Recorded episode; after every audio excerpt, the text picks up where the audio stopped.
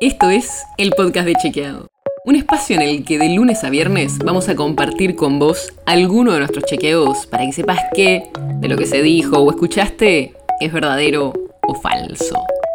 También te vamos a presentar las verificaciones que hacemos de las desinformaciones que andan circulando por ahí y vamos a traerte datos y contexto para entender mejor las noticias.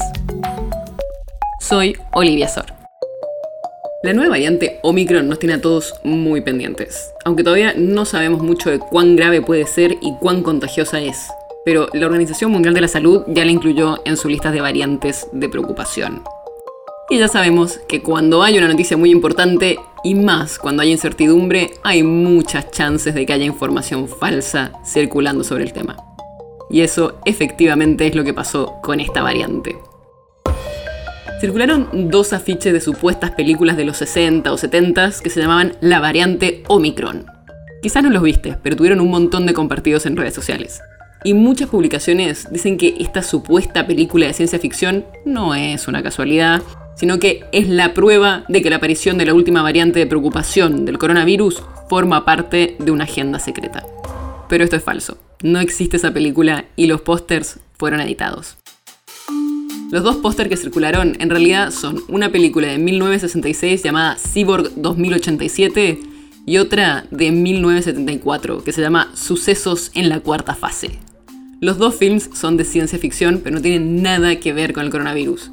En una, un ejército de hormigas inteligentes consigue dominar a la Tierra y en la otra el planeta es dominado por cyborgs totalitarios.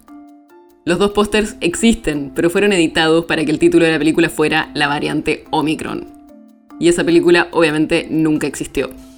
Sí hubo una película en 1963 que se llamó Omicron, pero que no tiene nada que ver con el nuevo coronavirus, sino que se llamó así por la letra del alfabeto griego.